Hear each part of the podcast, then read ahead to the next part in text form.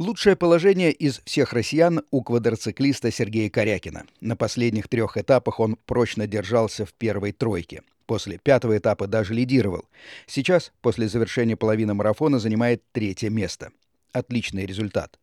От номера один аргентинца Алехандро Патронелли Корякин на совершенно стандартном двигателе отстает меньше, чем на 10 минут. Настоящая интрига разворачивается в зачете грузовиков – как показалось конкурентам, наконец зашатался трон самой профессиональной и многочисленной команды «КамАЗ-Мастер». Сейчас, после половины Дакара 2016 года, шансы на победу есть только у Мардеева и Николаева. Они занимают третью и четвертую позиции.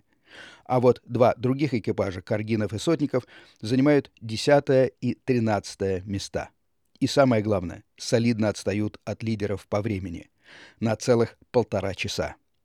Среди прототипов внедорожников стабильно держится российский экипаж G-Energy Васильев-Жильцов. Они на девятом месте. К сожалению, нынешний «Дакар» все меньше походит на рейд и все больше на классическое ралли только с длинными скоростными участками. В этих условиях выиграть время у лучших профессиональных ролистов мира Себастьяна Лёба, Карлоса Сайнса, Мика Хирванина у нашего экипажа пока не получается. На каждом этапе Васильев понемногу отставал. Сейчас разница во времени с Себастьяном Лебом, лидером зачета, составляет почти час. Много.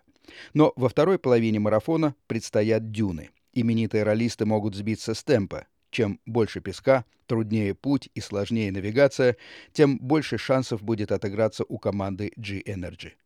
Сергей Фонтон специально для радио Вести ФМ.